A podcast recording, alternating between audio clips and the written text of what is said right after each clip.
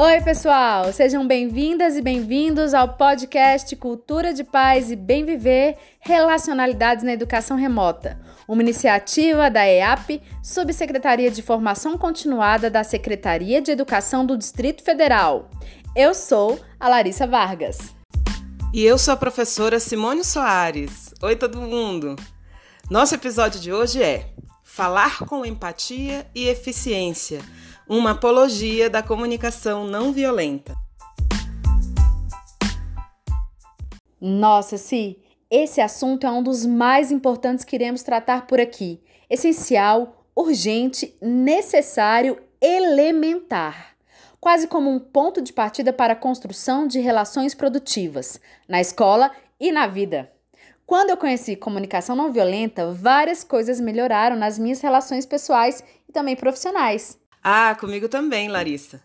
Por isso, apresentamos hoje essa ferramenta para que professoras e educadoras, professores e educadores em geral, possam ter um contato introdutório com a CNV. Como é um assunto longo e complexo, nosso objetivo aqui é apenas começar esse diálogo, inspirar os educadores e as educadoras que nos escutem a fim de aprofundar esse tema posteriormente. Comunicação não violenta precisa de estudo, dedicação e treino.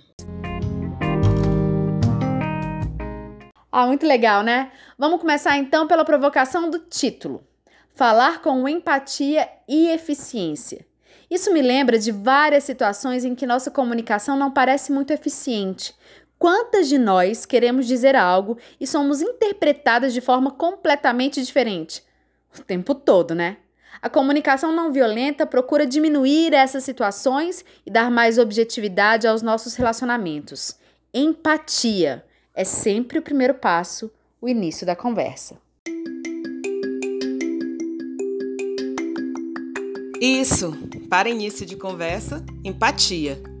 Reconhecer no outro diante de mim um ser humano igual, que possui as mesmas necessidades que eu uma vez que não estamos tentando estabelecer uma passividade, lembram? Queremos abrir o diálogo, dar eficiência e objetividade ao falar, saindo do eterno jogo de quem está certo e quem está errado, ou mesmo aquele em que um perde e outro ganha. Lembra que a gente quer relacionamentos de ganha-ganha? A CNV vai nos ajudar muito nisso. Isso que você falou me lembra muito daqueles desafios de música popular nordestina, emboladas e repentes. Hum, já sei. Vamos ouvir um mestre galdino, repentista e palito do pandeiro em disputa de embolada numa praça de São Paulo.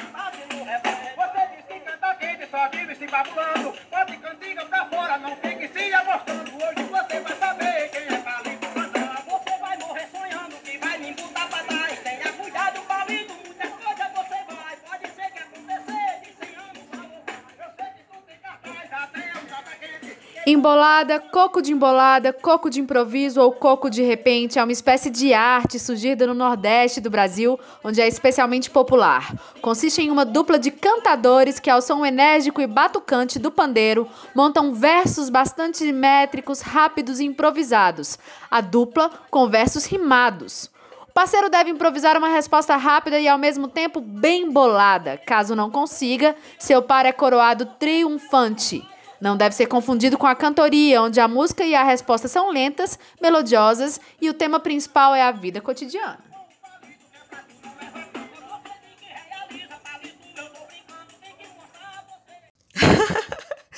É muito bom, muito bom mesmo. Essas disputas têm como objetivo simular uma batalha de rimas criativas.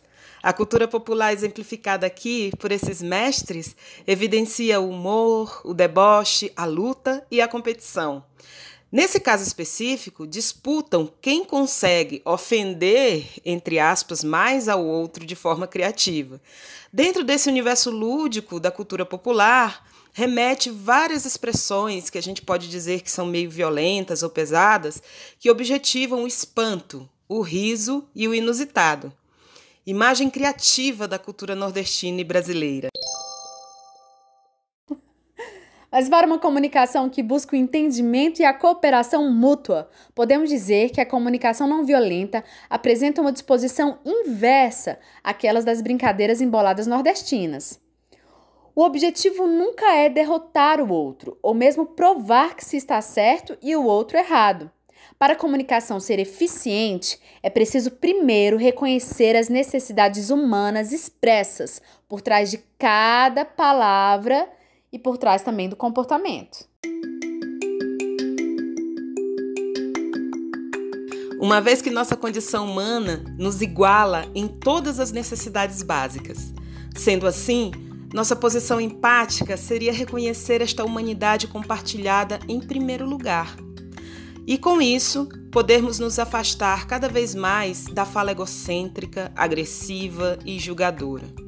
A comunicação não violenta pode ser entendida, então, como uma ferramenta que permite dar objetividade e concretude para o diálogo produtivo, nos ajudando a eliminar o desentendimento generalizado que ocorre nas nossas relações com as pessoas.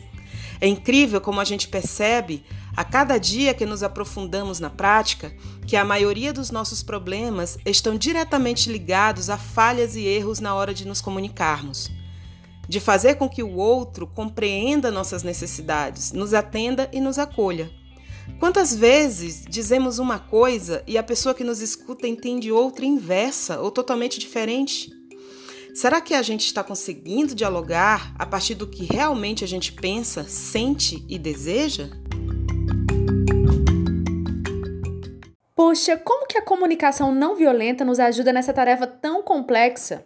Pois é, muitas pessoas célebres já se comunicavam de forma compassiva, usando a escuta profunda com atenção e respeito, principalmente aquelas ligadas a tradições religiosas e místicas. Jesus, Gandhi, Dalai Lama, por exemplo. Elas foram e são muito influentes na história por terem desenvolvido essa capacidade incrível, se comunicar bem, de forma empática, promovendo escuta interessada e se fazendo entender de forma exata. Mas um psicólogo americano conseguiu sistematizar a comunicação não violenta nos anos de 1960 do século passado. Foi o Marshall Rosenberg. A fila do pão.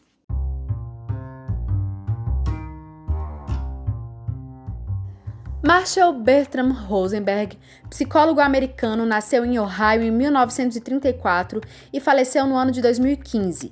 Em 1961, obteve seu PhD em psicologia clínica pela Universidade de Wisconsin, Madison, Estados Unidos. No começo dos anos 70, em sintonia com os movimentos dos direitos civis americanos, Rosenberg começou a trabalhar como orientador educacional em escolas e universidades que abandonavam a segregação racial Processo este que não pode ser chamado de transição pacífica. Durante esse período tenso, porém frutífero, Rosenberg providenciava arbitragem, mediação de conflitos e treinamento em técnicas comunicativas. Foi nesse pano de fundo que desenvolveu um método comunicativo chamado comunicação não violenta, também conhecida como CNV.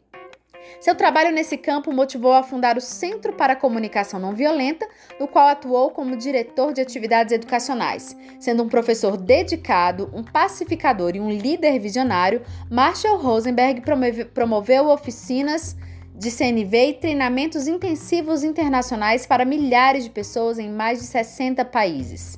Marshall Rosenberg era apaixonado por seu trabalho. Ele trabalhou incansavelmente com grupos de educadores, executivos, profissionais da saúde e da saúde mental, advogados, militares, prisioneiros, policiais e agentes penitenciários, clérigos, servidores públicos e com famílias. Rosenberg escreveu diversos livros e recebeu diversos prêmios em sua carreira. Antes de sua morte, viajou para mediar conflitos e levar programas de paz a regiões assoladas por guerras, como Sérvia, Croácia e Ruanda. Mas o interessante é notar que sua estratégia serve também para apaziguar os combates verbais do nosso dia a dia. Segundo Marshall Rosenberg, é na maneira como falamos e ouvimos os outros que está a chave para o problema das desavenças e discórdias. O livro que, o que está mais acessível e que é o mais lido é Comunicação Não Violenta Técnicas para Aprimorar Relacionamentos Pessoais e Profissionais. É isso mesmo, gente, tem uma técnica. Existe um método para nos relacionarmos melhor. Afinal, apesar de todo o esforço das famílias, das religiões, a maioria de nós não aprendeu a se relacionar.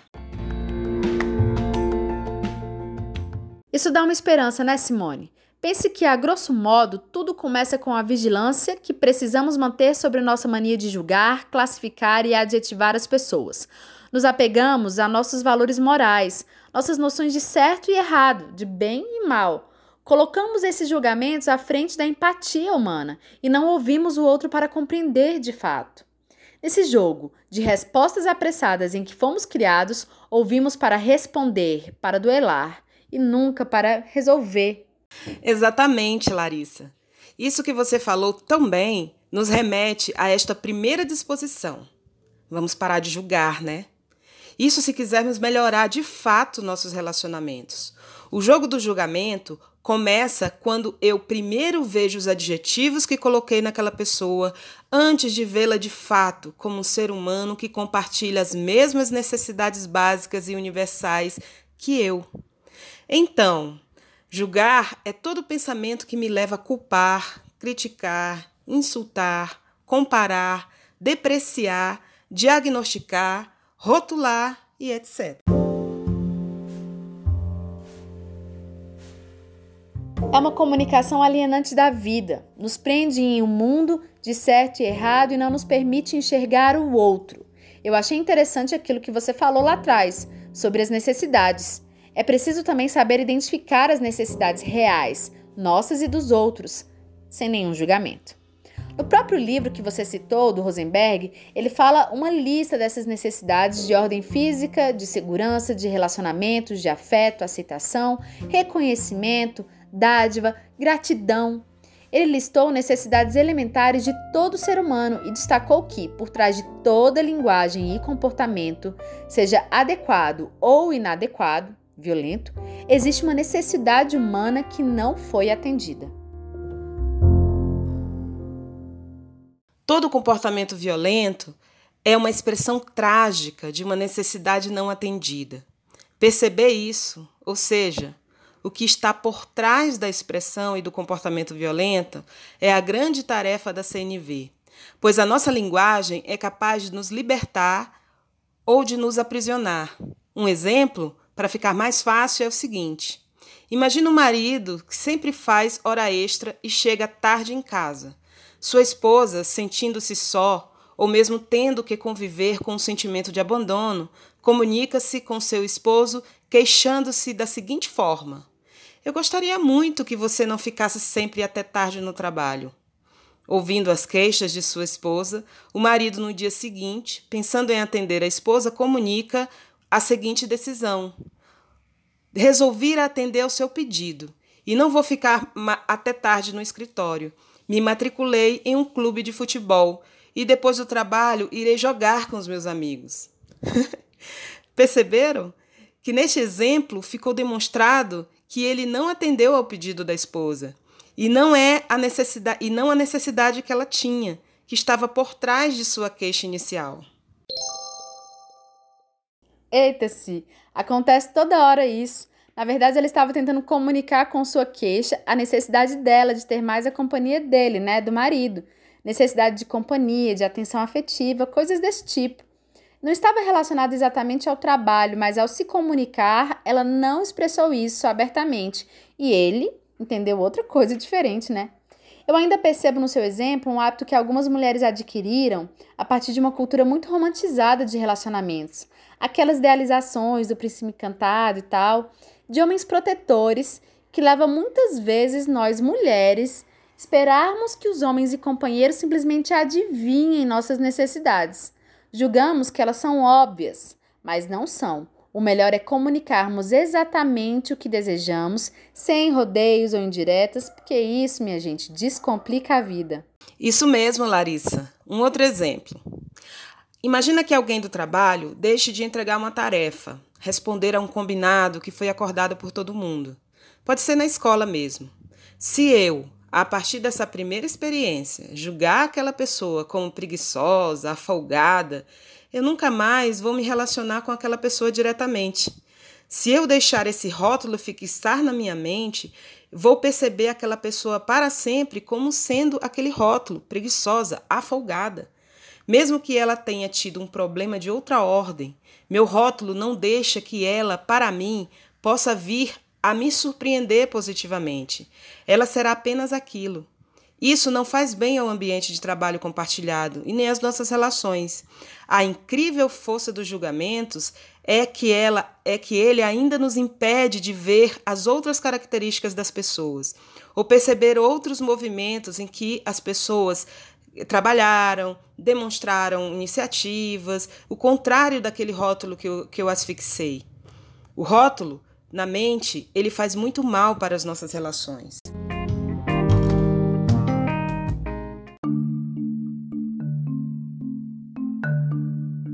Os rótulos e adjetivos não são apenas aqueles que a gente fala, tem os que a gente pensa. E eles interferem nas nossas formas de nos relacionar. Então, o esforço da comunicação não violenta é recuperar essa empatia para que a gente conduza nossas comunicações para cooperação, dar mais objetividade ao diálogo. Os rótulos acabam intoxicando as relações humanas da gente. Eles são as imagens concretas da violência na nossa linguagem. Toda vez que eu rotulo, classifico, adjetivo, mesmo achando que eu tenho razão, estou comunicando de forma violenta e às vezes é sem querer. Chegar com o coração aberto, a fim de compreender o que o outro quer de mim, entender minhas necessidades e as necessidades das pessoas, me ajuda a me conectar melhor. Existem também os passos para usar essa ferramenta. São observação, sentimentos, necessidades e pedido. Para quem já conhece, vai se lembrar. A primeira coisa é observar sem julgar.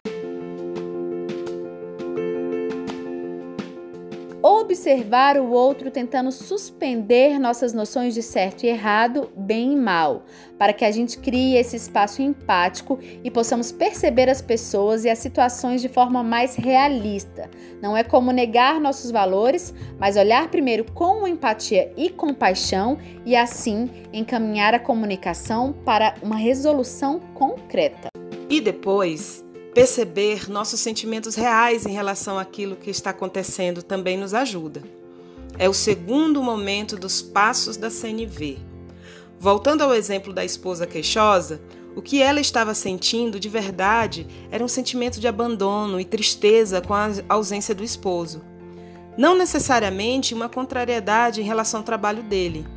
Se ela estivesse em contato com essa técnica, ela poderia comunicar diretamente seus sentimentos, dizendo assim: Eu me sinto triste sozinha quando você passa tempo no trabalho depois do horário. Você poderia chegar mais cedo. Entender o que se sente de verdade demanda uma dose importante de autoconhecimento, é verdade. Muitas vezes confundimos, confundimos nossos próprios sentimentos, mas é preciso fazer esse exercício diário. Perceber a necessidade por trás daquele comportamento. Se o segundo passo dos sentimentos tem a ver com uma conexão comigo mesmo, entender meus reais sentimentos, o terceiro passo diz respeito ao outro, entender exatamente qual necessidade ele está expressando. O marido do exemplo, se fosse treinado na comunicação não violenta, iria logo perceber que a esposa estava tentando comunicar sua necessidade de companhia, atenção, afeto.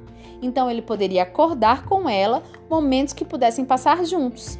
Temos tantas necessidades físicas, emocionais e sociais. Pensar nelas ajuda muito. No trabalho, grande parte das necessidades estão ligadas ao reconhecimento, satisfação, realização profissional. O mesmo também acontece com estudantes. O último passo é o pedido. Pode parecer simples, mas só parece. Lembra que a CNV nos ensina a não julgar? Observar em vez de avaliar? Na hora de fazer o pedido, precisamos da maior objetividade e concretude possível. Evitar expressões vagas como deixe de ser preguiçoso, pare de ser folgado, porque você não faz como fulano. Eu queria que você me desse mais atenção. Isso tudo é muito subjetivo, impreciso e dá margem para diversas interpretações. É preciso saber pedir. Por exemplo, vou dar vários exemplos. Queria que você lavasse as louças e mantivesse o quarto arrumado para quando eu chegar. Eu preciso que você me entregue aquela parte do trabalho no início da semana que vem. Queria que você passasse mais tempo comigo quando chegasse em casa. Depois do jantar, a gente podia conversar um tempo para compartilharmos o dia. Tem mais. Se você dedicasse mais tempo aos estudos, você veria como suas notas melhorariam. Preciso que você dedique ao menos duas horas de estudos diárias para dar conta dessa tarefa. E assim por diante.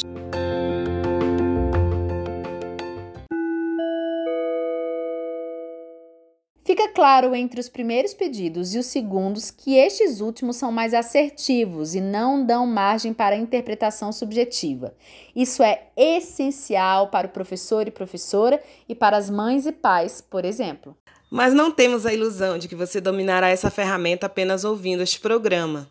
Esta foi uma apresentação panorâmica para inspirar estudos e pesquisas. Todos os educadores e educadoras devem conhecer e praticar a CNV.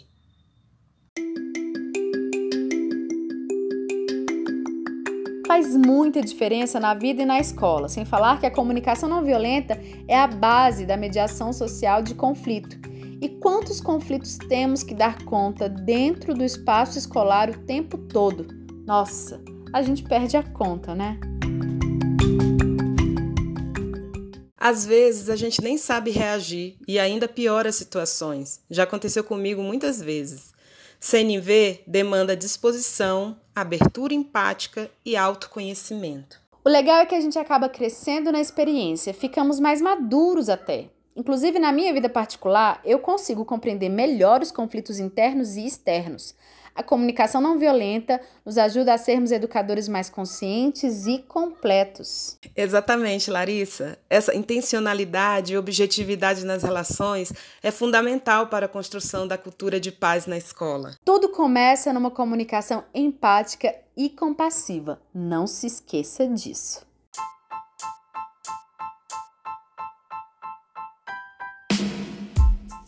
Isso. E por hoje é só, pessoal. Eu espero que vocês tenham gostado. Tchau. Abraços a todas e todos e até o próximo episódio.